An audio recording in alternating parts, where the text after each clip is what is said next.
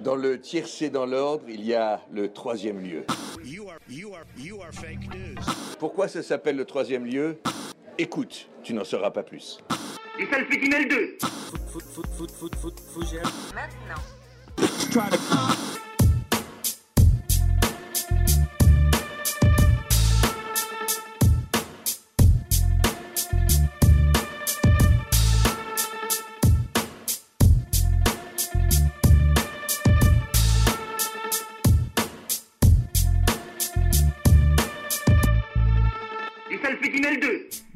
Bonjour à toutes et à tous, je suis très content de vous retrouver, je suis toujours très content de vous retrouver. Cela ne change pas, même la situation actuelle, euh, je suis toujours très content de vous retrouver. Enfin bref, cette introduction est totalement improvisée parce que je suis revenu en speed là, au studio. Euh, Aujourd'hui, j'enregistre ça le 29 octobre et il est 15h, 15h pile. Voilà, 15h pile.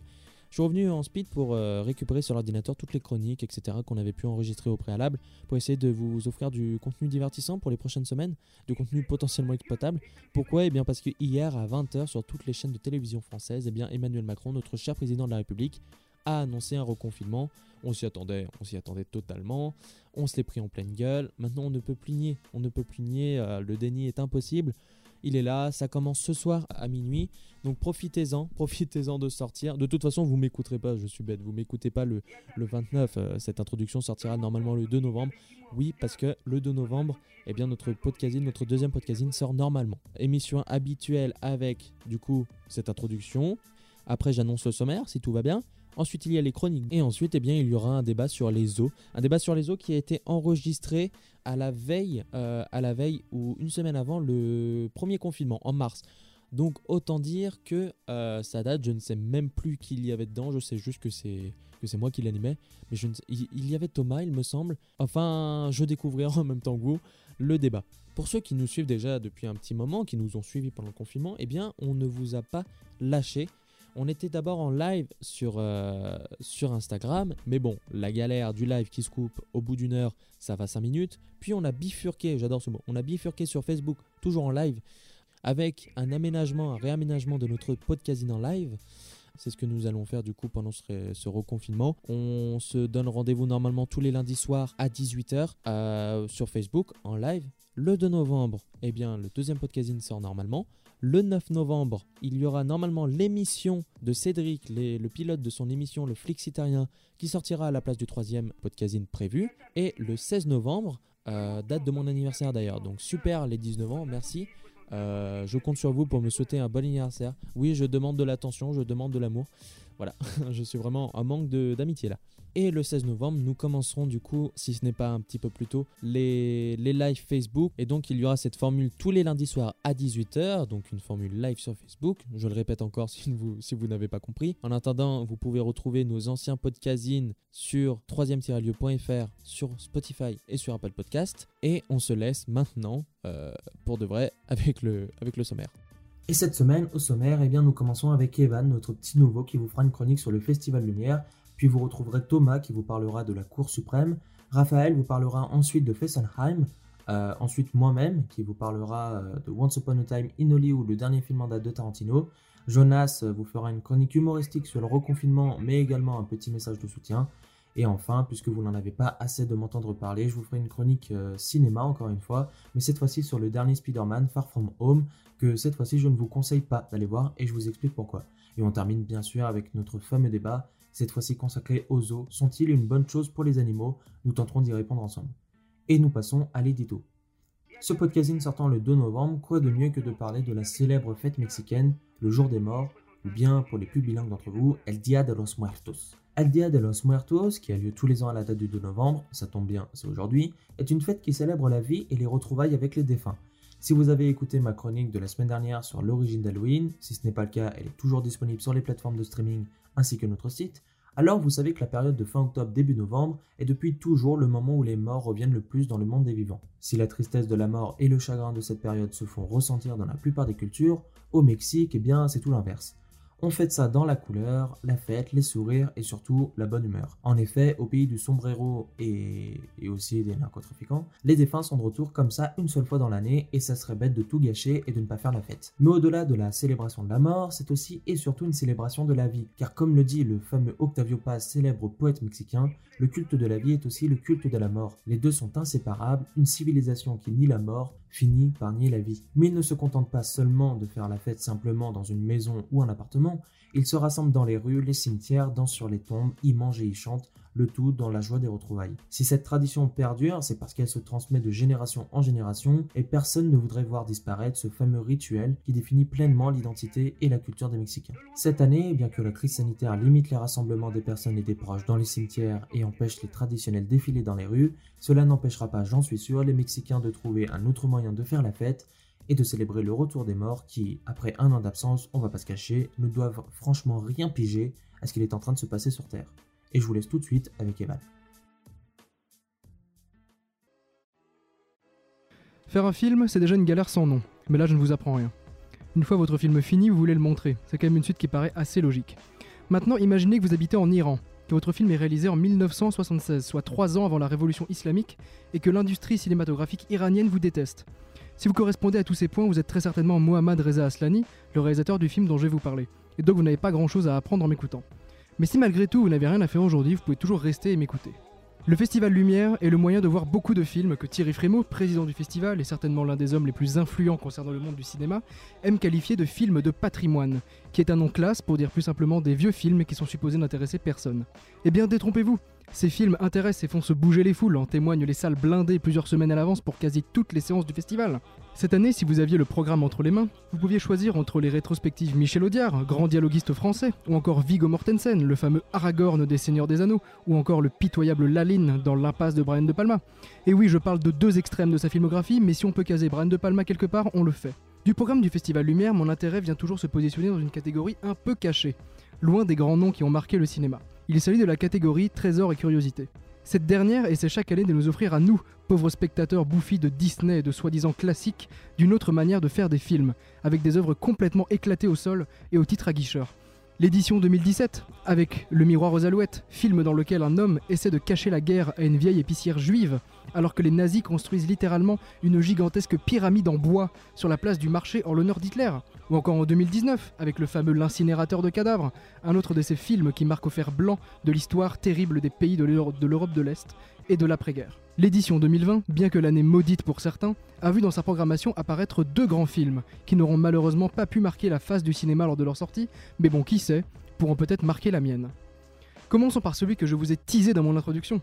Ce premier film porte le doux nom de Chess of the Wind, traduit en Les échecs du vent. Et non, son titre n'est pas du tout The Chess Game of the Wind, comme vous pourrez le lire un peu partout. Mais là, devant votre bureau, chez vous, dans la rue, vous devez vous demander mais pourquoi grand diable nous parle-t-il de ce film iranien dont tout le monde se fout complètement? Eh bien, c'est très simple.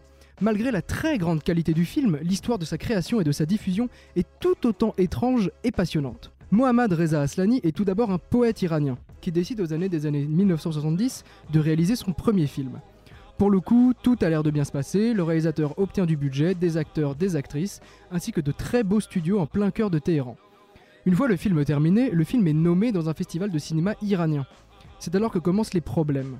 Le film, avant même d'être vu, a déjà des ennemis. Le directeur de la photographie et le producteur se détestent, ce qui fera que le premier ne viendra même pas assister au dérush du film avant le montage. Bon, on peut dire que jusque-là tout va et que rien n'est dramatique. Le plus gros problème est que le président du jury du festival n'est autre que l'ancien professeur de cinéma de Mohammad Reza Aslani, et que ces deux-là ne peuvent pas se sentir. Vous la sentez l'énorme couille dans le pâté? C'est alors qu'arrive le jour de la première projection du film à Téhéran en 1976. Le film commence, l'image est sombre, le film a été saboté, le projecteur, habituellement réglé à 70 de luminosité, est désormais à 5, et le film démarre à la moitié de son récit. Mouvement dans la salle. En plus de ne rien voir, on ne comprend rien. Le public commence à sortir par vagues, sous les yeux ébahis du réalisateur, complètement impuissant, demandant au public de rester, leur promettant de réparer le film. Les bobines sont arrivées complètement mélangées. Nous faisons face à un sabotage. Mais par qui? Pas le temps de savoir. Mohamed, Raza Eslani décide d'aller lui-même dans la salle de projection. Il résout tout, mais malheureusement, déjà 40 minutes de film venaient d'être projetées. Il propose de tout remontrer avec la bonne luminosité, le bon montage, le bon ordre. Le film enfin diffusé dans sa meilleure qualité. Mais le jury est déjà parti. À la fin de cette malheureuse séance ne subsiste qu'une dizaine de spectateurs. Tout est fini pour Aslani, sa carrière détruite sans que son premier film n'ait été montré aux spectateurs. Un échec total. Et un échec qui va rester sous silence pendant 39 ans. Seule une seule VHS censurée et en très mauvaise qualité ne reste de cette merveille de cinéma. Aslani ne réalise plus rien, son premier film étant considéré comme un raté et les thèmes de son cinéma mal vus par le gouvernement mis en place par la révolution islamique en 1979. En même temps, un film montrant comme personnage principal une femme cultivée et handicapée qui commet des meurtres, tu m'étonnes que ça passe mal. Mais en 2015, miracle. La fille du réalisateur, Gita Aslani Sharestani, retrouve chez un brocanteur le négatif original et complet du film de son père, à ce moment-là loué pour servir de décor de mariage dans ses bonnes grosses bobines grises. La pellicule est rachetée, le film est enfin numérisé et restauré par la Cineteca di Bologna et The Film Foundation's World Cinema Project de Martin Scorsese. Ainsi, de ce film, il n'y a eu, depuis 1976, que trois séances dans le monde. En 1976 lors de sa désastreuse première, en septembre 2020 à Bologne où il a été restauré, et enfin ce 12 octobre 2020 à Lyon, dans le cadre du Festival Lumière, en présence de Gita Aslani Sharestani. Comme quoi il ne faut jamais abandonner. À toutes et tous les réalisatrices et réalisateurs qui m'écoutent, ne perdez pas espoir. Votre film sera bel et bien vu un jour par quelqu'un, faut-il y attendre plus de 40 ans?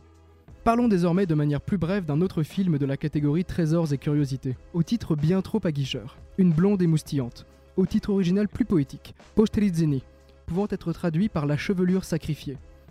Réalisé en 1981 par Jerzy Menzel, l'histoire s'intéresse à la relation entre un brasseur tchécoslovaque et sa femme, ainsi que de leur quotidien perturbé par le frère du brasseur, un homme ne pouvant parler qu'en hurlant. Avec un pitch aussi étrange, ce film ne pouvait se situer ailleurs que dans mon top film du festival. Il gagnera d'ailleurs la première place dans mon cœur. Il faut savoir que Menzel n'est pas le dernier zigoto, faisant partie des réalisateurs de la nouvelle vague tchèque, avec notamment son comparse Miloš Forman, l'homme derrière beaucoup trop de chefs-d'œuvre allant d'Amadeus à Vol au-dessus d'un de coucou. Mais contrairement à Forman, qui décida de s'exiler de son pays pour continuer à praquer son cinéma librement et trouver le succès aux États-Unis, Menzel décida de rester, de faire des films qui parlent de son pays, bien que dans une situation très complexe, accompagnée évidemment de la censure de son propre pays. Malgré tout, Menzel réalise en 1969 son film Alouette, le fil à la patte, censuré pendant 21 ans en Tchéquie, puis recevant automatiquement l'ours d'or à Berlin, comme quoi attendre reste souvent une solution au succès.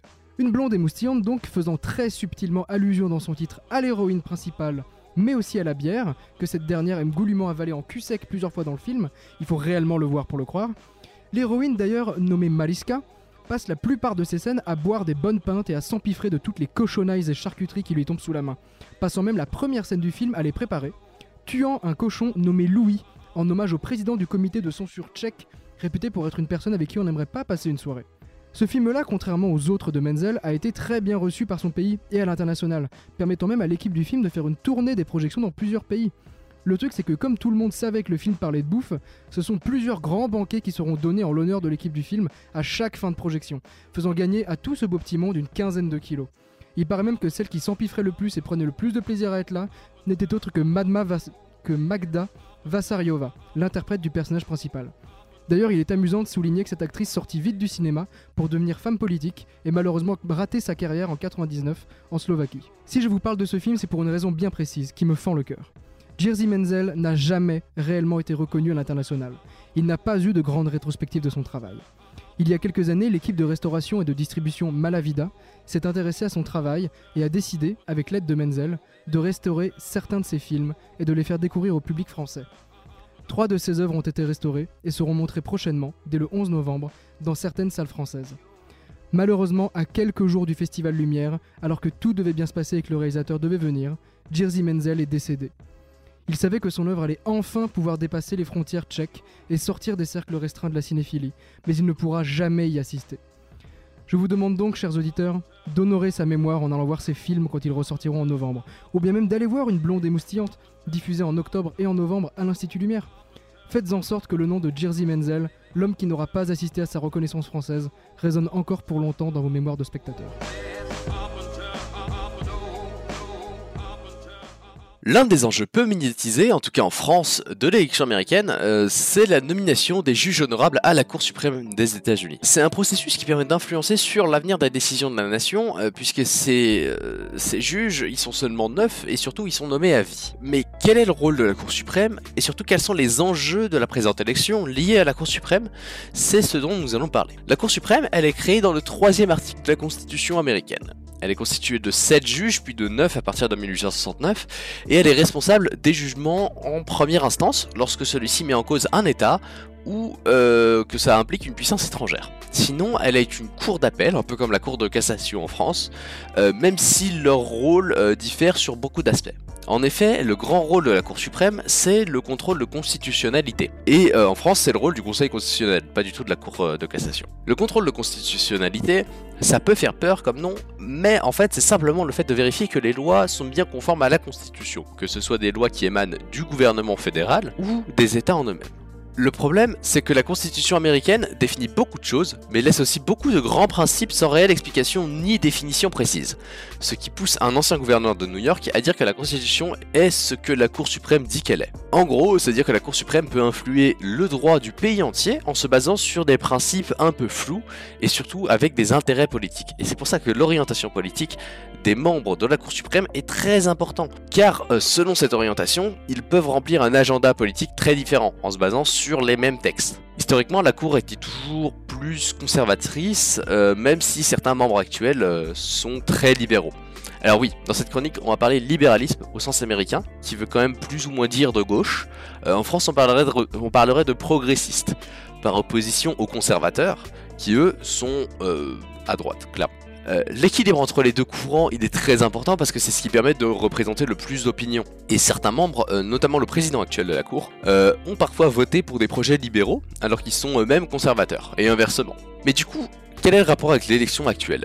Eh bien voyez-vous, en 2016, Mitch McConnell, le chef de la majorité républicaine au Sénat, a refusé d'auditionner le candidat nommé par Barack Obama sous prétexte que l'on était dans une année électorale et que c'était au prochain, président de nommer le juge. Le candidat de Barack Obama aurait remplacé un juge conservateur, ce qui évidemment ne plaisait pas euh, à Mitch McConnell et à ses compères. Le Sénat, contrôlé par les républicains, il a donc mis en place un précédent, ce qu'on appelle une jurisprudence en droit, le fait de ne pas pouvoir euh, nommer un juge lors d'une année électorale. Trump, il va nommer d'ailleurs euh, Neil Gorsuch, euh, qui est évidemment un conservateur. Parce que oui, les juges, ils sont nommés par le président et ils doivent être confirmés par le Sénat. D'ailleurs, pour cette nomination, Gorsuch euh, n'avait pas obtenu les 60 voix sur 100 euh, qui sont nécessaires pour euh, être nommé. Et donc, euh, les sénateurs républicains, ils ont changé la règle euh, pour qu'une simple majorité suffise et il l'a obtenu, il a obtenu 54 voix. Du coup, en 2020, euh, la juge progressiste Ruth Bader, Gi- Bader Ginsburg, dont vous avez sûrement entendu parler, elle est décédée le 18 septembre, soit 6 semaines avant les élections. Le précédent mis en place par les républicains veut que la personne qui est élue demain au moment où cette chronique sort soit celle qui nomme le remplaçant euh, de euh, RBG. Et en fait non. Parce que Mitch McConnell, c'est une belle girouette. Et donc Trump a pu nommer qui il voulait. Alors en soi, cette décision, elle est complètement... Si on enlève toute considération euh, éthique, le choix, il se comprend. La jurisprudence qui avait été mise en place, elle est purement informelle. Il n'y a aucune obligation légale à s'y conformer. C'est juste que, bah, ce serait bien d'être logique, quoi. Et en plus, la majorité avant, elle était de 5 juges conservateurs, dont un qui parfois a tendance à voter avec les progressistes, contre 4 libéraux. Donc remplacer un juge libéral par un conservateur, ça permet aux conservateurs d'avoir une majorité quasi permanente en fait à la Cour suprême. Du coup, Trump a proposé à Amy Coney Barrett, euh, c'est une juge ultra conservatrice, très religieuse et proche de mouvances religieuses euh, pas très nettes, et euh, anti-avortement. Alors pour rappel, ces juges ils sont nommés à vie, et donc son impact, il sera très très fort sur la vie des Américains. En plus, le plus âgé des juges, euh, Stéphane Breyer, c'est aussi un progressiste. Et s'il venait à décéder, et si Trump venait à gagner, euh, je vous laisse imaginer les conséquences que ça pourrait avoir. Parce qu'on aurait une majorité énorme de juges conservateurs, dont beaucoup sont très jeunes. Il y en a quand même un ou deux qui ont moins de 50 ans. Pour rappel, ces dernières années, la Cour suprême avait réitéré le droit constitutionnel à l'avortement, instauré celui du droit au mariage pour les couples LGBTQ+, et autorisé la mise en place de l'Obamacare qui avait permis à un nombre d'Américains euh, d'obtenir une assurance santé. Chose qui est un énorme problème aux États-Unis. Et même si certains critiquent la Cour suprême comme étant antidémocratique, euh, car elle peut influencer sur tous les projets de loi, euh, que ce soit des États ou du gouvernement fédéral, et bien que souvent euh, c'est plus pour des raisons euh, politiques que juridiques que la Cour suprême euh, intervient. Actuellement, ce qui fait le plus débat, c'est clairement le nombre de juges et surtout la manière dont ils sont nominés. Bref, gardez un œil sur la Cour suprême, et d'ici là, nous on se retrouve dans une émission spéciale qui devrait paraître après les résultats, euh, mercredi normalement, euh, si tout va bien, où on va analyser les résultats des élections, et puis on va en parler de, tous ensemble, et voilà. J'espère que ça va bien, prenez soin de vous, et bonne chance pour les semaines à venir.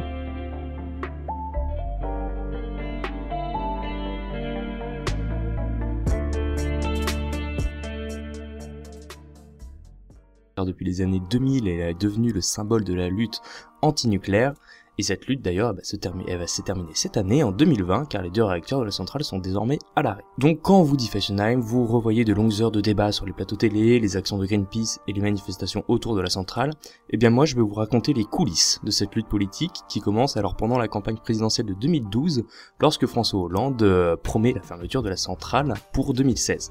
Alors avant d'entrer dans le récit, il y a trois notions très importantes à savoir, donc ce sont des notions qui nous viennent de l'analyse des politiques publiques. Alors la première notion c'est le veto player, donc ça renvoie à la capacité de certains acteurs politiques à imposer ou à entraver une décision. La deuxième notion c'est la théorie du principal agent. Alors ça c'est une théorie qui, traduit un rapport de force asymétrique dans la délégation des pouvoirs. Autrement dit, euh, le principal agent, lorsqu'il délègue ses pouvoirs à une personne, eh ben il reste, son supérieur, ce qui place ce dernier sous une, euh, sous, sous son autorité tout simplement. Et la troisième notion, eh ben c'est le blame avoidance, ou alors en français c'est l'évitement du blâme. Cette notion, elle renvoie à l'inaction des acteurs politiques, mais il faut savoir que cette inaction, elle est calculée. C'est-à-dire qu'un acteur politique, eh ben il va préférer ne pas prendre de décision impopulaire plutôt que subir les conséquences de cette décision impopulaire. Donc maintenant qu'on a ces trois notions, eh ben on peut s'intéresser à François Hollande et à Fessenheim. Donc il faut savoir que cette promesse de François Hollande concernant la fermeture de Fessenheim, eh ben elle est juste pour satisfaire son alliance avec les écologistes. C'est pas vraiment la priorité de son programme. De plus, euh, bien qu'en étant le président de la République, il ne peut pas tout décider tout seul.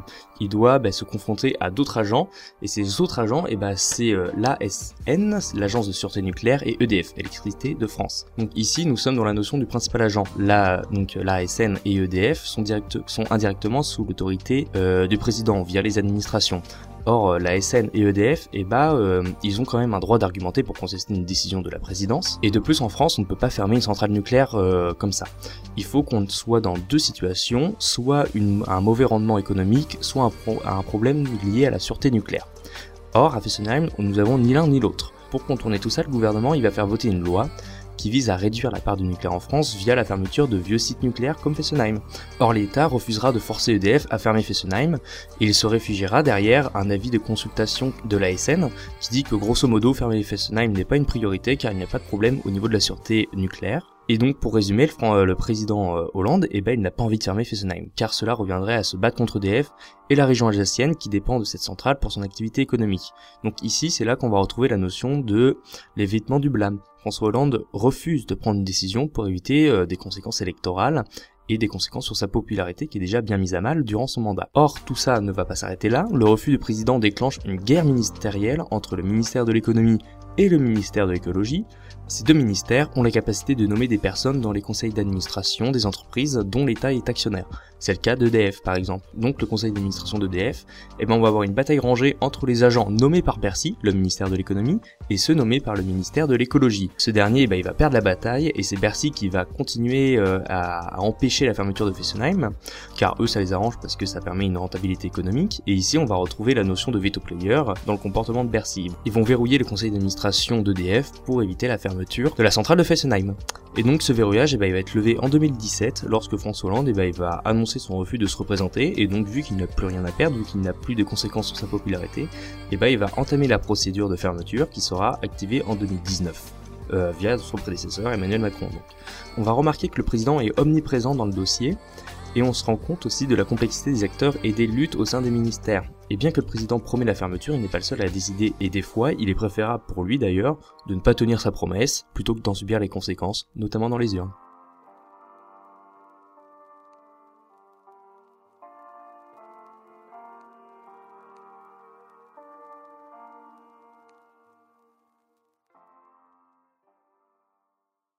Bonjour à tous, aujourd'hui on se retrouve euh, pour une chronique cinéma pour vous présenter le film de Quentin Tarantino, son dernier film en date et malheureusement l'avant-dernier film de sa carrière. Il s'agit de Once Upon a Time in Hollywood, il était une fois à Hollywood en français. Ce film qui dure 2h30 est réalisé, écrit et coproduit par Tarantino lui-même, décidément très polyvalent le Quentin. Comédie dramatique sortie en 2019, il s'agit d'une uchronie, c'est-à-dire une histoire non telle qu'elle a été, mais telle qu'elle aurait pu l'être comme le croit celui qui a écrit l'histoire. C'est-à-dire euh, qu'on va retrouver par exemple de vrais éléments historiques, de vrais personnages, euh, le vrai Los Angeles euh, des années 60, mais que l'histoire avec un grand H ne s'est pas réellement déroulée comme ça. Tarantino nous a concocté ici un film avec une assez bonne distribution et il s'est pas restreint quant au choix des acteurs. On retrouve DiCaprio dans le rôle de Rick Dalton, Brad Pitt dans le rôle de Cliff Booth et Margot Robbie incarnant Sharon Tate. Mais c'est pas tout, on a aussi Margaret Qualley, Timothy Olyphant, Julia Butters, Dakota Fanning, Luke Perry, Al Pacino, Kurt Russell et Bruce Dern. Et tout de suite, une bande-annonce en français. À ma droite, la vedette de votre feuilleton chasseur de primes, Rick Dalton en personne. Et à ma gauche, son cascadeur attitré, Cliff Booth. Distribué par Columbia Pictures.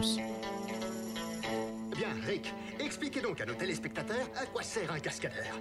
Un acteur est amené à faire un tas de choses dangereuses. Il me remplace quand j'ai un coup de mou. Cliff, est-ce que cela décrit bien votre travail? Quoi que je le remplace quand il est mou? Ouais, on peut dire ça comme ça. Le neuvième film de Quentin Tarantino. DiCaprio, Brad Pitt et Margot Robbie. J'ai inscrit mes mains au registre des armes mortelles. Si par accident, en se battant tous les deux, je te tue, je vais en prison. Toute personne qui tue en se battant va en prison. C'est un homicide involontaire pour ta gouverne.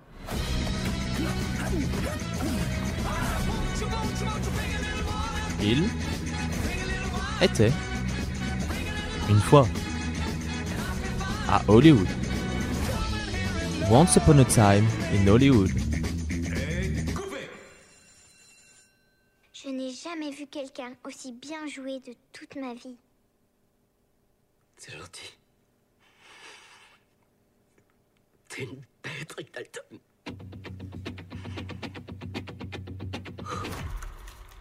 Voilà, c'était pour la bande-annonce. Au niveau de l'histoire, eh en 1969, Rick Dalton, euh, incarné par DiCaprio, est connu dans le monde entier, euh, notamment pour son rôle dans Le Chasseur de primes. Mais malgré euh, le fait qu'il soit une ancienne star de séries télévisées et de série B, il a l'impression d'être, et à juste titre, un acteur en légère perdition qui connaît un déclin dans sa carrière. Heureusement, il peut compter sur le soutien de Cliff Booth, joué par Brad Pitt, sa doublure cascade qui lui est toujours fidèle en tant qu'homme à tout faire. Mais bon, ça lui plaît. Comme il dit, il aime bien être son chauffeur, il aime bien bricoler, il aime bien faire des petits trucs pour lui. Puis Cliff va être amené à faire la rencontre d'une jeune femme qui est dans une secte de hippies dirigée par le célèbre Charles Manson qui a réellement existé si vous ne le saviez pas. De son côté, euh, Rick lui continue sa carrière et lui redonne un petit coup de pêche en allant en Italie pour tourner des western spaghetti, comme euh, c'est comme ça qu'il les appelle dans le film, hein, ça vient pas de moi. Au final, eh ben, les deux vont tenter tant bien que mal de relancer leur carrière à Hollywood. La réalisation est extrêmement bonne, euh, vraiment on est je pense sur l'un des meilleurs films de Tarantino niveau réalisation seulement, Euh, mais bon, il y a aussi qu'il est récent, donc au niveau de l'image, au niveau de la couleur et tout, forcément c'est meilleur.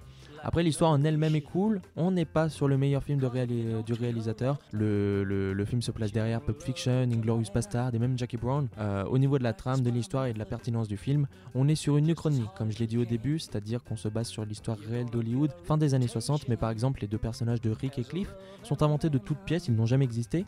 Par contre, on retrouve euh, dans le film le personnage de Roman Polanski, qui est le voisin de Rick Dalton euh, à Los Angeles. On retrouve aussi sa femme, également Sharon Tate, euh, jouée par Margot Robbie, qui a réellement existé également. Ce qui s'est réellement passé, non pas dans le film, c'est euh, que anciennement l'épouse de Polanski, euh, Sharon Tate a été tuée par Charles Manson euh, chez elle en 1969, alors qu'elle était enceinte de 8 mois, alors que dans le film, elle n'est pas tuée. Ce sont des membres du groupe de Charles Manson qui l'ont tuée, mais c'était le cerveau de l'opération en gros, il a tout commandité.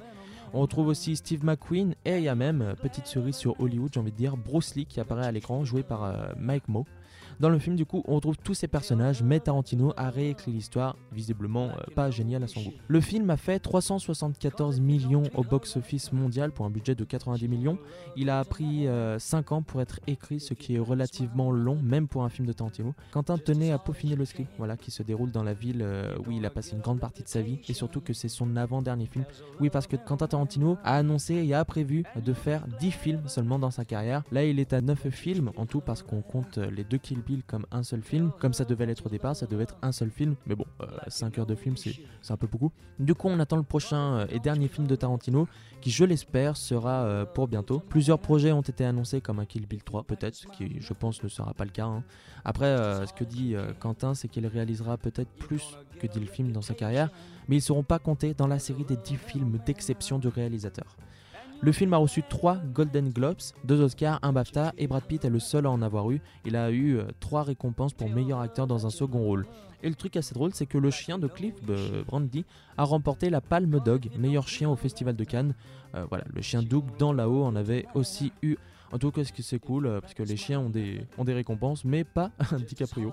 Voilà, il faut se remettre en question. Donc, film disponible sur OCS en streaming ou en téléchargement illégal euh, si vous êtes des petits foufous. Et moi, euh, sur ce, eh bien, je vous dis à bientôt pour une nouvelle chronique cinéma.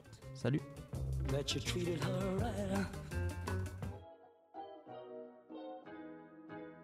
Le voilà, le grand retour, le confinement numéro 2. Et si l'on suit la règle implicite à toute grande œuvre cinématographique et jeux vidéo ludique, le 2 est toujours mieux que le premier. Alors, si l'on part simplement du fait que ce second confinement intervient déjà quelques jours en retard par rapport à une comparaison des courbes de contamination avec le premier ayant eu lieu en mars dernier, que l'on annonce 4 semaines, mais que dès le lendemain des informations provenant de sources douteuses telles que la crémière de l'ami du cousin de la tante par alliance du frère du jardinier de l'Elysée, celui-ci ayant entendu au détour d'un couloir Macron parler de 8 à 12 semaines, on dit qu'il faut rester positif, mais que ça va être très compliqué. Alors bon, pas de chronique politique ici, et si vous voulez une opinion à chaud provenant de sources douteuses, vous n'avez qu'à lire Twitter. En l'état actuel, ce second confinement n'a stricto sensu rien à voir avec le premier, puisque tous ceux qui bossent peuvent sortir, seuls nos chers auditeurs et auditrices sont complètement confinés, à condition de ne pas avoir d'emploi, bien sûr, en plus de leurs études. En effet, les étudiants et étudiantes sont avec les vieux, ceux qui écopent du vrai confinement, puisque l'ensemble des cours sont à distance. D'ailleurs, le confinement est bien le seul moment où l'on peut imaginer ce à quoi ressemble la retraite. Rester enfermé à se tourner les pouces, regarder ses notifications en attendant qu'elles sonnent, attendre Colanta toute la semaine pour un minimum de distraction, ou discuter de la pluie avec la voisine alors qu'on l'a pas senti depuis des semaines. La pluie. D'autant plus que beaucoup de nos vieux ont déjà connu les couvre-feux et les sorties sur justificatif à la marée chaussée. Serait-ce l'heure d'appeler papy et mamie pour leur demander ce qu'ils faisaient pendant la guerre pour s'occuper? Pas besoin, si vous avez plus de 5 oncles vous avez déjà la réponse. Bon, appelez-les quand même, euh, s'ils se rappellent de vous, ça leur fera plaisir. Revenons à nos moutons, ou plutôt à ce qui nous intéresse dans ce bordel qu'est le monde actuel. On connaît déjà les effets négatifs et positifs que le confinement a sur notre capacité à étudier et à procrastiner, mais dans cette chronique, parlons plutôt de ce qu'il est conseillé d'abord pour votre santé mentale, et ensuite ce qu'il est prescrit pour garder la bonne humeur. En premier lieu, la santé mentale donc. Le meilleur conseil, c'est de se confiner à plusieurs. Si c'est pas possible, d'avoir du réseau pour appeler famille et amis. Si vous n'avez pas de réseau, d'avoir une connexion internet pour regarder du porno ou faire des mèmes en cas de déprime. Et enfin, si vous n'avez pas internet, il vous suffit de hurler par la fenêtre des banalités à vos voisins pour leur demander s'ils ont du PQ, des œufs, du sucre, ou simplement s'ils vont bien. Il fait beau, hein Oui, oui, on se fait chier quand même. Et enfin, si vous n'avez ni fenêtre, ni voisin, ni connexion, ni réseau, ces conseils ne vous concernent pas. Vous vivez dans un bocal, vous êtes donc un poisson rouge et vous n'êtes pas concerné par le confinement. La bonne humeur maintenant, la recette. Alors la recette est très simple. Pour une bonne humeur de 4 semaines minimum, il vous faut 10 packs de bière, prenez celle que vous préférez, 20 cuillères à soupe de bœuf ou une bonne barrette de shit pour ceux qui préfèrent les épices, quelques champignons magiques pour les week-ends, 20 centilitres de livres pour faire voyager l'esprit, une once de jeu pour voyager à plusieurs, un ou plusieurs partenaires sexuels pour s'amuser à plusieurs, des slips propres pour voyager tout seul, et enfin des chaussettes bien chaudes, des pulls, des plaids, des couettes, tout ce qui vous mettra euh, le plus à l'aise possible. Alors bon, avec tout ça, que retenir d'extrêmement positif pour les étudiants? En premier, nous n'aurons plus à vivre l'enfer du T2 pendant quelques temps. Sentir les selles du voisin ou de la voisine de bon matin ne sera plus d'actualité, désolé pour celles et ceux qui y prenaient du plaisir. Ensuite, eh bien de pouvoir suivre les cours en pyjama bien emmitouflé dans sa couette avec une bonne boisson chaude. Alors certes, euh, les repas du rue à 1€ vont nous manquer, mais franchement les haricots étaient pas ouf la dernière fois. Bon, dans l'ensemble on aura des diplômes en carton à ce rythme-là, et si vous étiez à la fac pour la valeur du diplôme, désolé de vous décevoir, mais mauvaise pioche. Je comptais rajouter d'autres bêtises à vous raconter, mais euh, je viens de me rappeler que je touche pas de droit d'auteur sur mes chroniques et que je suis bénévole, donc euh, je vais m'arrêter là. Non, plus sérieusement, euh, je souhaite un bon courage à toutes et tous en cette époque compliquée dont le seul remède reste la solidarité. Peu importe votre situation face au confinement, ce qui compte c'est que vous preniez soin de vous et de vos proches. Avec un peu de chance, on passera Noël et les fêtes dehors. Façon de parler, bien sûr, puisque fin décembre n'est pas vraiment la période pour être dehors. Je vous remercie de m'avoir écouté et je vous souhaite une bonne continuation à toutes et tous.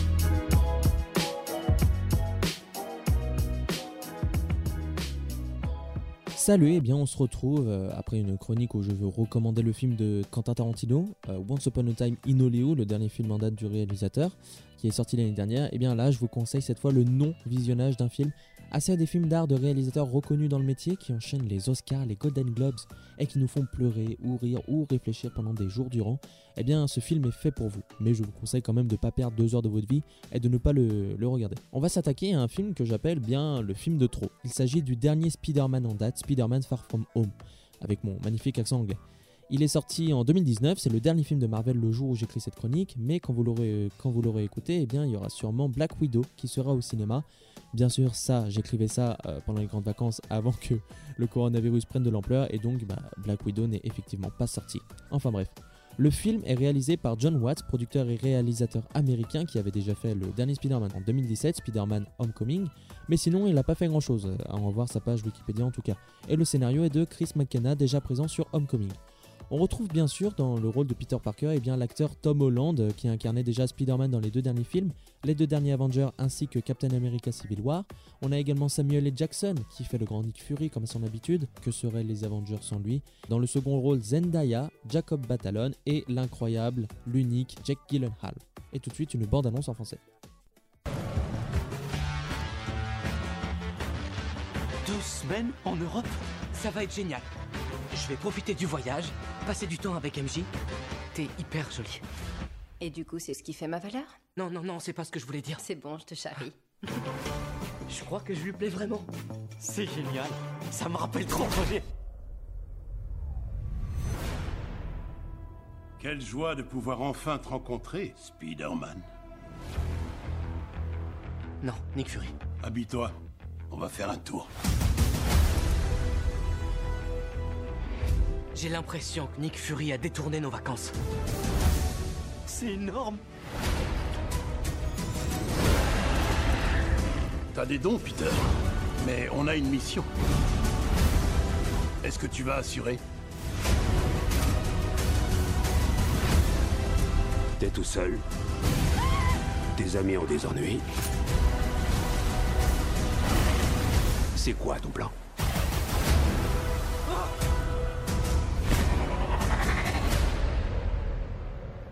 Je te conseille de pas t'en mêler.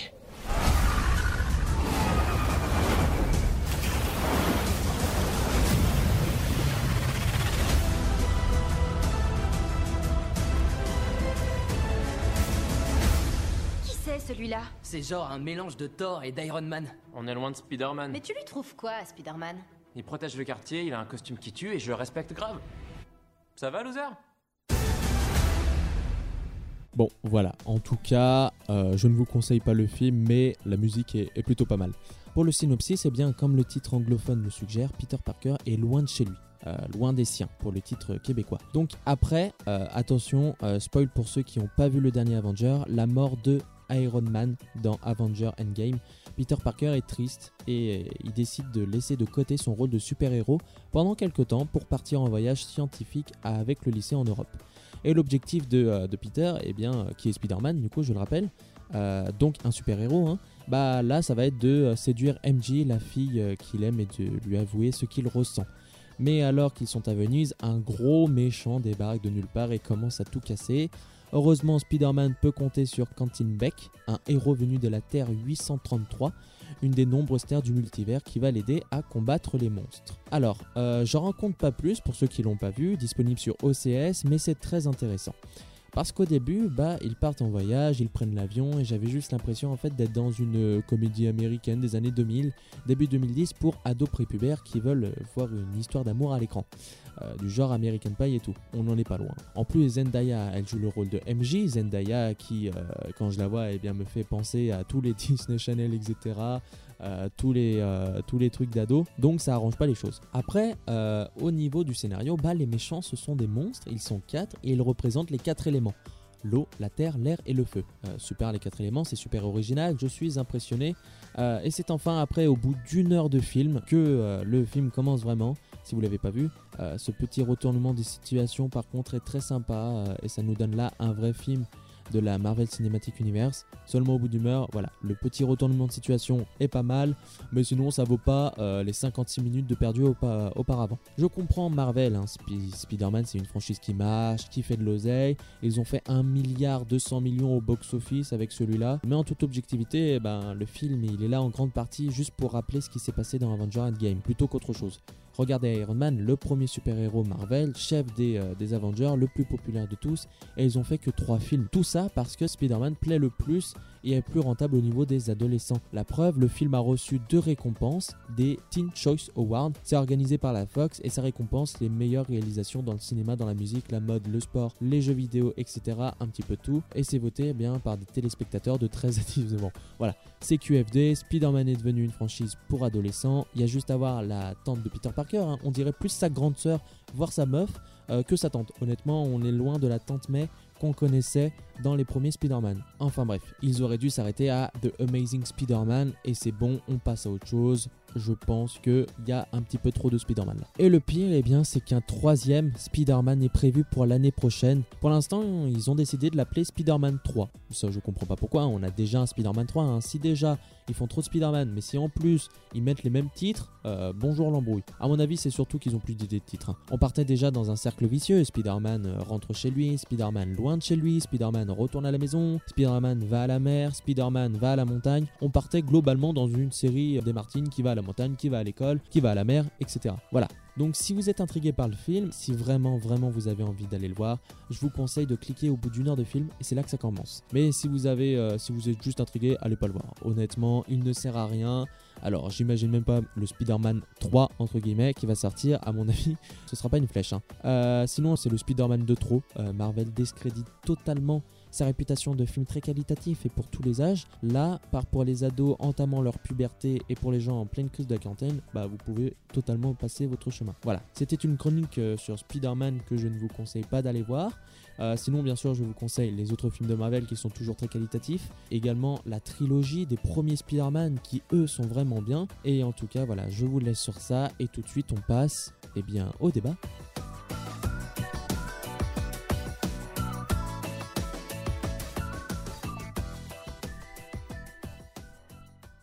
De nos jours, on peut aller voir tous euh, les animaux dans des zoos ou des parcs, animaliers, mais on se pose encore la question de savoir si les zoos c'est une bonne chose ou pas, et est-ce qu'il faut les garder? Alors justement, il y a deux avis qui s'opposent depuis toujours. Euh, ceux qui pensent que les zoos c'est une bonne chose parce que les animaux euh, ils sont encadrés par l'homme et donc protégés dans un milieu qui est, pense-t-il, sans risque. Et il y a les autres qui voient les zoos comme une usine Afrique, une prison pour des êtres vivants et qui préféraient voir derrière des barreaux Polanski plutôt que des animaux enlevés de leur milieu naturel sans possibilité de se développer. Donc je suis avec Thomas. Coucou. Raphaël. Yes. Christiane. Salut. Et moi-même. Et donc euh, bah, je vous pose euh, bah, la question est-ce que vous êtes pour ou contre les zoos Euh, Vas-y Thomas. Euh, moi je dirais que je suis plutôt contre. euh, dans le sens. Alors ça fait très longtemps que je suis pas allé dans un zoo. La dernière fois c'était probablement à la tête d'or. Et euh, je me souviens on est sorti très très vite parce que c'était très très triste quoi. Alors je sais pas si c'est la tête d'or qui est spécialement. Alors, euh, si la- le parc de la Tête d'Or, euh, le, le fait que en plus c'est un, c'est un parc animalier gratuit, c'est encore plus triste que le reste. hein. Ok. Bah voilà, je, fait- sais que j'ai eu des bons souvenirs dans des zoos quand j'étais jeune ou quoi, Ouais. euh, des, des- des visites qui étaient très agréables, mais je sais que le parc de la Tête d'Or m'a vraiment dégoûté. Oui, parce que sa Et, euh, gratuité euh, font qu'ils peuvent pas. euh, quand tu vois la taille des cages. euh, Ouais, la taille, mais même les, les animaux ont pas l'air, les animaux ont pas l'air en forme, ils ont l'air tristes. Ah oui, pas du tout. hein. euh, du C'est, euh, oui, c'est pire qu'un appart du Crous pour animaux. hein. Quand tu regardes les. euh, Non, mais c'est vraiment horrible. hein. Non, mais c'est ça, mais comme tu dis, quand tu y as, t'y as été quand tu étais petit, et quand on est petit, c'est, on nous dit que c'est bien, les os, ça a une, c'est un intérêt un peu pédagogique, mais en fait, c'est juste une prise artificielle, les os. C'est pas. Oui, du coup, du coup, je suis contre les os aussi. Et euh, ouais, enfin, il y a, il y a pas de, il y a pas de, de valeur pédagogique, je trouve, à avoir des animaux qui sont enfermés, qui sont enlevés à leur milieu et pour qu'on puisse euh, les observer, alors que bah, si on les laissait vivre dans leur milieu, ça serait peut-être pas plus mal. Après, il y a une grande valeur scientifique, dans le sens où ça nous permet de les observer scientifiquement, et il y a aussi la, la préservation des, pour certaines espèces. Après, le, pro- le problème, c'est qu'on n'est pas, on, on devrait pas avoir besoin de les garder dans des zoos. Ouais, parce pour, qu'il y a beaucoup de- espèces. Le- Bah, après, euh, les enfin, la préservation des animaux, quand tu vois que tu prends certains animaux, tu les enlèves de leur, espèce, de leur état naturel pour les mettre dans les eaux, du coup, ça a plus vraiment. euh, L'argument, il tient plus trop. Et on- il y a eu le cas pour plusieurs, pour plusieurs animaux, que ce soit les parcs aquatiques ou les choses comme ça. Bah, les meilleurs exemples, c'est Marineland. Ah oui, non, Enfin, ça, ça, c'est vraiment euh, sous, sous, sous réserve de, de valeurs scientifiques, on va étudier les animaux et tout ça. En fait, on les enlève de leur état naturel et on les laisse, euh, on les laisse pour compte quand euh, bah, quand il y a des, des intempéries, par exemple. Ça, Mm. c'est, on voit vraiment l'état dans lequel les animaux sont. Donc, je veux bien la science, la science, la science, mais euh, si on fait rien, euh, ça, ça n'a pas d'intérêt. Et toi, Raphaël, tu es pour ou contre? Et bah pour revenir sur euh, le fait dans, euh, pour préserver des, des animaux, euh, le problème c'est que quand on les soustrait à leur euh, état naturel justement, et bah euh, ils ont du mal à se réadapter quand on les réinsère dedans pour Ouais. que ce soit dans le cadre de préservation de- d'espèces ou pas. Donc là-dessus, je suis plutôt contre. Après, euh, après pourquoi pas les réserves naturelles? C'est plus intéressant. Alors voilà, des, euh, comme disait Thomas, il y a les réserves naturelles et puis euh, il y a aussi directement aller dans leur milieu. Certes, il faut se déplacer, ça coûte un peu plus cher, mais euh, pour pouvoir les étudier euh, Mais C'est scientifiquement. très mauvais pour le milieu. hein. Les, les- les- les- les- les safaris, euh, si tu comptes même pas la, la chasse, parce que Je parle pas des safaris de la chasse, c'est vraiment pour l'étude des animaux. euh, Ah, pour l'étude des animaux, ouais. ça peut, Donc pour les ça peut aller. scientifiques. Mais pour, Oui, pour, voilà. pour des scientifiques, d'accord, mais pour euh, du tourisme. Ah non, non, je parle vraiment même pas du sans parler tourisme. de chasse, juste du tourisme et des Je safaris, pense, c'est très mauvais. bah, je pense que ce serait pire que les zoos, clairement. euh, le fait, de- clairement, de qu'en gros leur, leur état naturel, ça devienne le zoo et qu'on qu'on aille, euh, genre par exemple les safaris, qu'on aille directement là-bas. Ouais, Ça ça, je détruirait le milieu en plus. Je trouve ça moins dérangeant. Par exemple, il y a des safaris où les hommes ils sont dans des voitures avec. euh, ben, c'est eux qui sont dans les cages et ils se baladent au milieu des, des animaux, mais ils n'ont pas le droit de les approcher, ils n'ont pas le droit de les toucher. C'est les animaux qui viennent là. Du coup, bon, je suis pas vraiment pour, Ouais. contre, mais ça a plus de. de Disons que tu préfères ça aux zoos, quoi. Bah voilà, je préfère ça aux zoos parce qu'en fait on les fait pas chier, ils viennent s'ils veulent, on n'a pas, on les oblige pas à venir et on va pas les voir surtout. C'est on est parmi eux et, euh, et, euh, on les laisse venir à nous et ça je trouve ça plus intéressant parce qu'on peut vraiment observer comment ils vivent dans leur milieu naturel sans, euh, ben, euh, sans justement avoir un impact trop négatif sur leur milieu naturel. Puis ça dépend aussi de la fréquentation du, du lieu. euh, par exemple, dans une réserve, si, euh, si on interdit les eaux et que tout le monde va dans les réserves, oui, bien évidemment, on va avoir un problème. Mais euh, si on fait si, euh, une sorte de quota, un taux de touristes pour aller voir les animaux dans les réserves, là, je pense que ça devient très intéressant en termes de, de protection de, Mm. euh, du Après, il y a tout ce qu'il y a derrière aussi. Pour certains animaux, pour la plupart, ce qu'on ne sait pas, c'est que pour leur enlever, pour les enlever de leur milieu naturel, bien sûr, souvent c'est des troupeaux, souvent c'est des meutes et tout. Et euh, le truc, c'est que pour euh, les emmener dans des zoos, on est obligé de tuer euh, soit les mères, soit les chefs du troupeau en fait. Donc pour emmener un animal, on va être obligé d'en tuer euh, 3 à 4, voire plus à côté. Du coup, c'est pour ça que ça remet beaucoup en jeu la question des eaux, c'est que au final, on veut les protéger. Et il faut savoir aussi que du coup, une fois qu'ils sont dans les eaux, c'est 60%, euh, même 80% des, des espèces qui euh, passent pas la première année dans le zoo en fait une fois qu'elles sont arrivées parce que ils sont complètement démoralisés, ils sont complètement dépaysés et puis souvent les conditions, euh, sous, encore plus le parc de la Tête d'Or, mais euh, même des zoos euh, payants, c'est les conditions elles sont pas assez bien pour des animaux, surtout les grands animaux, que par exemple des éléphants ou des lions ou tous les fauves et tout, qui ont besoin de beaucoup d'espace et tout.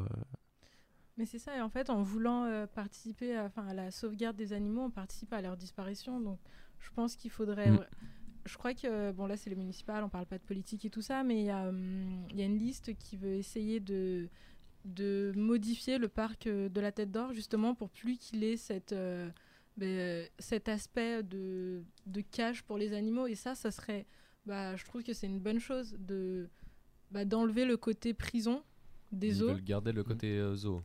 Mais justement, ils essayent de. Ils veulent euh, modifier, enfin, par exemple, les animaux, tout ce qui est animaux, euh, animaux sauvages, et ben, ils veulent. euh, ben, ils ont rien à faire dans des zoos. Du coup, ils ont rien à faire au parc de la Tête d'Or, et c'est ce que tu disais, c'est des animaux qui sont vraiment tristes, ils sont pas souvent bien traités. Et pour le cas de. Ils voudraient essayer de faire une, f- essayer de faire une ferme en fait, c'est ça. C'était, ouais, plus avec des animaux. Domestiques. Merci, plus avec des animaux domestiques. Mais le truc, du coup, pour en revenir au parc de la Tête d'Or, c'est vrai que c'est un, autre point euh, à aborder parce que le fait que c'est un zoo, euh, enfin, un zoo, c'est plus un, parc gratuit. Et du coup, ça fait que euh, les animaux, ils sont encore dans, dans des plus mauvaises conditions que des zoos, euh, que des zoos normaux, en fait. Et, et le truc, c'est que le parc de la Tête d'Or, il, est, il est créé à la base aussi. Et maintenant, il est devenu juste pour avoir des animaux et pour avoir un zoo à Lyon. Mais euh, par exemple, il y a toute la. C'est aussi un parc, euh, un parc euh, pour la végétation et tout, pour les arbres, pour les fleurs. Et ça va, y va pas y avoir de conséquences. Mais c'est-à-dire qu'ils ont voulu se dire, bah tant qu'à faire, on va créer un, un zoo carrément, un parc avec des animaux. Mais le truc, c'est qu'en fait, ils font plus de mal qu'autre chose et qu'il n'y a, a pas de pas de rentabilité, de rentabilité par rapport aux animaux. Et du coup, ils peuvent pas améliorer. Et si jamais ils décident d'améliorer, euh, de vraiment créer un zoo, là, du coup, ça, devient, ça deviendra un parc, euh, un zoo, un zoo payant. Et, mais ils n'ont pas le choix sinon. S'ils veulent que ça reste un parc gratuit, ou alors il va falloir mettre du, de l'argent dedans, mais il va y avoir d'autres trucs à côté pour euh, nous, nous pomper du fric, j'ai envie de dire. Après, enfin, le truc, c'est surtout que je pense que personne n'en veut d'un vrai zoo. Dans Lyon, je pense que la Ouais. Après, moi, les zoos, ça me fait euh, penser au cirque. C'est comme les cirques pour moi. Par exemple, euh, bah, c'est des animaux qui sont euh, enfermés et qui sont là pour, euh, pour nous divertir ou pour qu'on les observe. Et les cirques, bah, ça marche. Je Ça pense que le cirque, c'est comme- encore pire. hein. Oui, mais les... ouais, enfin, c'est pire. Et... Mais je comprends. Il y a quand même de plus en plus de gens qui vont au cirque que s'il n'y a pas d'animaux. Mais ça, je trouve ça bien. Ça, c'est très bien. Et les Oui, pour commencent voir à les s'y ouvrir. prestations Et humaines, Je pense euh, que je pense qu'un zoo, euh, s'il est payant, un zoo à, la- tête d'or, personne ne va vouloir y aller. Et enfin, évidemment, il y aura des gens, mais je veux dire, ça fera un flop. Euh, et s'il augmente de manière, euh, enfin, le- s'il il, etc., mais que ça reste gratuit et que du coup, ce sera bah, payé avec les impôts locaux. euh, Je pense que les gens vont aussi, vont aussi pas être d'accord. Donc euh, pour moi, euh, effectivement, le transformer en une ferme ou avec des animaux déjà qui vivent euh, en France, ce qui me paraît déjà être la base, euh, et des animaux domestiques. euh, voilà, je sais pas, un, un- un manège avec des chevaux, euh, enfin voilà, des, une basse-cour, etc. Moi, je sais que c'est un, truc qui existe par, par chez moi. Il y a, il y a un truc comme ça, voilà, Mhm. avec, je crois que le, le- le- l'animal le plus exotique, entre guillemets, c'est, ça doit être un bouquetin. Et, Très exotique, ouais. Voilà, donc c'est. Non, mais dans le sens. euh, Non, mais oui, ouais. à part ça, t'as des poules et des, des cochons, quoi. Donc, euh, Mais après, je sais pas ce que, ce que vous en pensez, vous, mais je pense que euh, le parc de la Tête d'Or, euh, il y a des animaux parce que voilà, ça fait un truc en plus, et en plus, ça a la particularité d'être gratuit. Euh, mais je pense que si jamais ils enlevaient les animaux, euh, il y aurait peut-être un petit peu moins de fréquentation, notamment au niveau euh, des plus jeunes âges. Mais je pense que ça resterait un parc qui serait très bah, fréquenté, Bah, même après, sans les euh, animaux. Hein. euh, pense pas que ça après, changerait tu- quelque chose, Ouais, voilà. Parce que tu cours aussi au parc de la Tête d'Or. Tu fais des pique-niques, c'est sympa. euh, non, mais oui, Enfin, il y a de la végétation. T'as euh, beaucoup d'animaux, bah, parce que c'est, euh, ça reste euh, un petit peu le Central Park de New York, euh, mais là à Lyon. Ouais. Alors, Ouais. façon France, hein, façon France. C'est ambitieux. Ouais, mais ce que je veux dire, c'est que euh, il y a beaucoup de, il y a beaucoup de personnes qui euh, des fois passent sans voir les animaux, voilà, parce qu'ils passent régulièrement. Mais euh, il y en a beaucoup qui viennent aussi pour le côté euh, végétation, parce que je sais plus comment on appelle ça, mais euh, c'est vraiment un parc euh, qui, est, qui est là pour, avec euh, ses serres, ses, euh, tous ces arbres et tout. Donc je pense que euh, ça reste, à la base c'est pour ça, et euh, ils ont rajouté les animaux après. Donc Après, euh, euh, c'est surtout qu'il y a des grandes étendues d'herbe et que du coup, pour se poser en été avec des potes, euh, même jouer au foot ou voilà. Bah, c'est surtout à Lyon. génial. Oui, Surtout à. Lyon. C'est en plein centre de Lyon, c'est le plus grand parc de la ville et c'est vraiment gigantesque. Quoi. Moi, la première fois que j'y suis allé, c'était en plein été. Bon, les animaux, on y est, on y est passé juste parce que bah, c'était la première fois que je venais, etc. Mais euh, Oui, voilà. sinon, on s'est posé dans l'herbe et on a, on a rigolé et voilà. Et accessoirement, tu- enfin, il y a personne qui va au zoo de, de la Tête d'Or de manière régulière. Ceux qui pense vont pas. en général, c'est des, c'est des jeunes qui habitent pas à Lyon même, euh, qui viennent avec leurs parents visiter Lyon et qui vont voir les, les animaux. Et puis surtout, il fait polémique le Enfin, il y a pas mal de personnes qui manifestent pour la fermeture du parc de la Tête d'Or à cause du traitement qui est réservé aux animaux. Donc, euh, Alors fermeture, je pense pas. Je pense que c'est un peu excessif, mais je pense clairement Ah non, que. il y a des euh, gens qui manifestent pour, pour ça parce que justement ils trouvent que les gens, euh, que les animaux sont maltraités et ils veulent Mm. que ça soit fermé. Oui, mais je, je pense que la fermeture c'est excessif. Juste enlever les animaux en fait. Je pense que c'est le problème. Seul parc de la Tête d'Or, ça pourrait être très bien. euh, Ah oui, non, Je sais pas s'il y a Oui, des suis animaux oui, euh, pour reprendre l'exemple de Central Park. Il y a pas Euh, d'animaux là-bas. Il y, a le- il y a le zoo. Il y a un zoo à Central Il y a un zoo, mais ça reste un zoo payant euh, indépendant. Aucune idée. Je suis jamais allé à Central Park, mais je sais qu'il y a un zoo. Euh, après, euh, oui, pour, non, évidemment qu'il faut garder le, le parc de la Tête Oui, d'Or. Ce serait, ce Bah serait oui. une catastrophe que de, que de, de fermer le parc et Ouais, de construire des clairement, oui. Je précise, hein, oui, c'est bien pour euh, le zoo. hein. Je sais pas. si- Oui, Il- oui, oui, la fermeture du zoo. Ah oui, pas du zoo. parc euh, en somme. Ouais, parce que le zoo c'est qu'une petite partie du, du parc. Mais euh, Oui. oui, oui, clairement, euh, c'est un, très gros atout.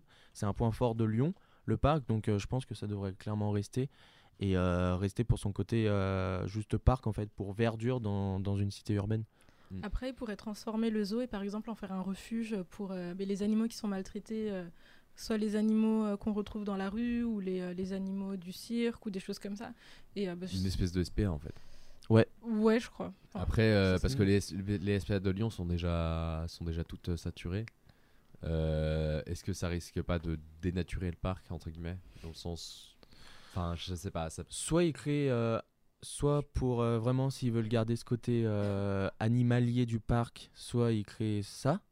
Euh, est-ce que ça serait mieux de justement créer, comme il disait, une sorte de refuge euh, Après, est-ce que le parc deviendrait pas payant pour euh, un petit peu pour ça et tout? Ou est-ce que ça serait mieux d'enlever clairement les animaux et que ça reste un parc normal en fait? Moi, je pensais surtout aux cliniques qui se font, donc ce serait peut-être intéressant de remplacer le, zoo de, la Tête d'Or, tu vois, par, une clinique où là, tu vas payer l'accès et en même temps, ça va permettre de financer les soins qu'on va pouvoir euh, notamment euh, appliquer à- justement aux animaux qu'on retrouve dans la rue. euh, Oui, ça laisserait l'accès, euh, ça laisserait l'accès aux gens qui veulent juste utiliser le parc pour euh, pour le côté Oui. parc en fait. Aussi, oui. Moi, je pense que c'est une solution. ouais. Ah, dans tous les cas, il faut garder cet aspect, ce- cet aspect euh, juste parc en fait. Oui, voilà. Ouais. on Oui. est tous d'accord que oui, il faut Ah bah garder oui. le parc et le Ah, zoo. Parce qu'après, euh, s'ils veulent, s'ils veulent construire, c'est tellement grand, ils peuvent. euh, Enfin, tu peux construire 20 immeubles, hein, le parc de la Tête d'Or. Oui, largement. Bah, après, je pense pas qu'ils le feront. Clairement, euh, je pense Ah qu'ils non, vont- bah, je- impossible qu'ils le font, qu'ils le fassent. Ce serait un peu catastrophique. Mais- Mais après, euh, du coup, euh, pour euh, s'éloigner un petit peu du parc de la Tête d'Or, pour les parcs payants en soi, par exemple, je parle, je pense aux eaux de Beauval où va y avoir quand même beaucoup plus de budget. Euh, même là, est-ce que vous pensez qu'avec tous les, il va y avoir beaucoup de soins apportés aux animaux, ils vont être entre guillemets bichonnés dès qu'il y a un problème et tout? Mais est-ce que vous pensez que même avec ça, euh, c'est bien le zoo ou pas? Bah, je pense qu'il y a un meilleur traitement pour, bah, pour avoir déjà fait les eaux de Beauval. Je sais que c'est des étendues qui sont beaucoup plus grandes, que les enclos sont beaucoup plus euh, confortables entre guillemets pour les animaux, comparé à certains, euh, à certains zoos qui restent un peu minables entre guillemets. Mm. Donc, je pense qu'il y a un atout, mais c'est pas, ça doit pas être une fin en soi. Je pense pas que c'est une solution euh, d'avoir un grand zoo pour que, pour que ce soit confortable pour les animaux. Donc, je pense pas que. Ouais, moi je te rejoins, je suis enfin je vois pas l'intérêt de d'avoir des animaux enfermés même s'ils sont bien Oui. traités euh, Enfin, ça reste toujours des animaux qui sont pas dans leur état natu- dans leur euh, habitat naturel et ça revient au même quoi, ils sont juste un petit peu mieux traités. Donc Oui, parce que le problème, c'est que même s'ils sont mieux traités, par exemple, je, parle, euh, je prends l'exemple des fauves, euh, c'est-à-dire que dans leur milieu naturel, ils passent une bonne partie de leur journée à chasser, par exemple, pour pouvoir se nourrir et tout. Et euh, le truc, c'est que dans, dans les zoos, en fait, euh, ils ont directement la nourriture, ils ont plus à chasser, ils ont plus à faire euh, pourquoi euh, ce qu'ils font la journée dans leur milieu naturel. Et du coup, bah, clairement, en fait, ils, meurent de ça parce que ils sont en dépression. En fait, ils se font chier du coup s'ils ont plus rien à faire. Et, et j'avais vu une, une stat où, comme quoi, en moyenne, 17% du stock total des animaux mourait chaque année dans les eaux. Du coup, ils sont obligés de renouveler. Et euh, du coup, vu que 17% du stock total euh, des animaux meurt, en gros, si on réapprovisionnait pas les, les eaux, euh, au bout de 6 ans, ils seraient, tous les eaux seraient obligés de fermer. Parce qu'il bah, y aurait plus d'animaux, en fait, puisque ils seraient tous morts. Donc euh, ça pose aussi cette question, parce qu'on se dit, ouais, bah, ils sont maintenant dans les eaux, maintenant ils y restent. Mais en fait, pas du tout. Ils sont tout le temps obligés de ramener d'autres animaux euh, et tout, ce qui euh, défonce complètement, surtout, pour les, surtout pour les espèces en voie de disparition, en fait. On, espère, on veut les protéger en les mettant dans des eaux, mais en fait, on empire le truc. Et c'est aussi triste parce qu'il y a aussi le côté reproduction de ces animaux. Ils sont obligés de se reproduire pour qu'il y ait encore des animaux. Ouais. Enfin, je, je sais pas où est-ce que ça va s'arrêter. quoi. Et parfois, on- ouais, c'est des reproductions assistées euh, parce qu'on veut que ça se poursuive, et au final, c'est c'est vraiment pire. Et voilà. Mais après, pour prendre un contre-exemple, je sais que pour le cas des pandas à Beauval, justement, bah, c'est très fructueux parce qu'ils ont réussi à avoir des enfants comparé où ils ont plus de difficultés dans leur milieu naturel. Donc là, ça peut être intéressant, mais c'est une minorité de cas. Donc, Ouais. C'est pas bénéfique à tous les C'est animaux. surtout que c'est des pandas. Donc, oui, voilà, euh, de base, en fait, ça fait pas grand chose un panda. Oui. Ça, c'est sûr. Mais Mais après, après, le, pour- camp- le film Kung Fu Panda est un, est un mensonge énorme. hein. Il n'y a pas de, de panda qui. Ça parle pas les pandas, ça fait. C'est- pas des vrais pandas, non. On Ça, n'existe pas vraiment. Euh, donc non, le, le panda de base c'est pas un animal ultra ultra actif, donc je pense qu'il s'adapte mieux à une vie en captivité qu'un fauve ou même qu'une girafe ou, ou Oui. une gazelle. Euh, Ouais. Je pense que voilà, il y a aussi ça. Il faut aussi prendre en compte que euh, toutes les espèces d'animaux sont différentes. Et je pense qu'un paresseux, que tu le mettes dans, dans sa forêt ou dans, Dans un zoo, enclos, je pense qu'il s'en fout. oui. il voit pas vraiment la différence. quoi. S'il a une cage suffisamment grande, euh, je pense Euh, pas que. Ouais, faut, ouais, faut par contre qu'il ait une cage assez grande. Après, euh, je sais pas. Oui, euh, après il y a plein de zoos où les cages sont, où les il va cages pas sont courir. quand même assez suffisantes. Euh, Il y en a un dans le sud qui est très grand où les cages sont grandes. Après, euh, ça suffit pas hein, pour la plupart des Oui, animaux. Mais après, tu- que c'est des- c'est- du coup c'est des, cages où euh, alors il y a, il y a certains enclos où tu peux avoir des zèbres et des gazelles en même temps. Mais euh, sinon, c'est des, c'est des animaux qui sont habitués à vivre tous ensemble. Exactement, et du coup, Et, ça euh, les. et du coup, bah là, ils sont, oui, ils sont, sont des- cloisonnés, oui. Enfin, ils sont cloisonnés. et Ils sont tous que avec des animaux, que avec des, des, Mm. des- des animaux de leur espèce, quoi. Donc ça peut poser des problèmes aussi. Mais après le fait que justement, euh, s'ils sont plus, euh, par exemple, tu prenais l'exemple des pandas, s'ils sont plus en sécurité euh, dans des zoos et tout. Après, euh, faut savoir aussi que si c'est euh, entre guillemets la merde pour eux, c'est aussi par rapport euh, à cause de l'homme et tout. Oui. Euh, donc euh, en fait, moi, je vois les zoos un petit peu comme une sorte de, de pansement que l'homme mettrait, euh, que le propre bourreau mettrait lui-même en Oui. fait. Je vois ça un petit peu comme ça, les zoos. En fait, on se dit, euh, bah, on veut protéger, protéger les animaux, du coup, on va créer des zoos, euh, ce qui ne marche pas du tout en fait. Mais au final, on protège les animaux de l'homme lui-même. Du coup, c'est ça qui m'énerve Oui. en fait. Mais après, je pense que les zoos doivent être vus comme une sorte de dernier recours pour protéger une espèce. Je pense que ça passe d'abord par des zones protégées, puis les réserves naturelles, et en dernier recours, les, les zoos, entre guillemets. Vraiment, servir de en dernier recours, je pense, l'espèce, mais- La euh, première chose, c'est bah, que mais les d'abord hommes laissent protéger, les oui. animaux. euh, Bah non, mais qu'ils laissent les animaux tranquilles. Ça peut Oui, bien protéger leur espace Mais naturel, vraiment, mais vraiment c'est ça. pour les espèces comme les pandas ou peut-être les paresseux, pour les espèces comme ça qui peut-être ne verraient pas la différence entre un, entre un zoo ou, ou une forêt. Après, Je pense que c'est nuancé, ouais, mais. Oui, après, oui, il y a forcément, je pense, des répercussions euh, psychologiques. hein. Je pense qu'ils s'en battent pas Oui, non, mais totalement les couilles. Évidemment, mais euh, Mm. c'est oui, non, mais il faut nuancer mes propos. Je, je suis. euh, je- je- je- Tu je- n'es pas expert je- en paresse, Je euh. suis pas expert ni en, pa- enfin, en, pa- en paresse, oui, en paresseux. non. On l'est tous un petit peu, hein. En, en panda non plus. Mais euh, je pense qu'il y a des espèces qui s'adaptent mieux, pas bien, mais mieux. Bon bah voilà, du coup euh, le mot de la fin, euh, les os, euh, ce- c'est pas bien. C'est pas ouf. les os c'est pas ouf, sauf pour les, pandas et les paresseux. Les euh, os, c'est ceux- pas beau. Quitte à faire un slogan de merde, fais le Ouais, rimer au moins. Voilà, Les os, c'est pas c'est pas beau. beau, sauf pour les paresseux et les pandas. Exactement. À nuancer. Et Voilà. Kung Fu Panda, c'est de la merde. Voilà. Alors ça par contre on en parlera un en très bon off. film. Merci.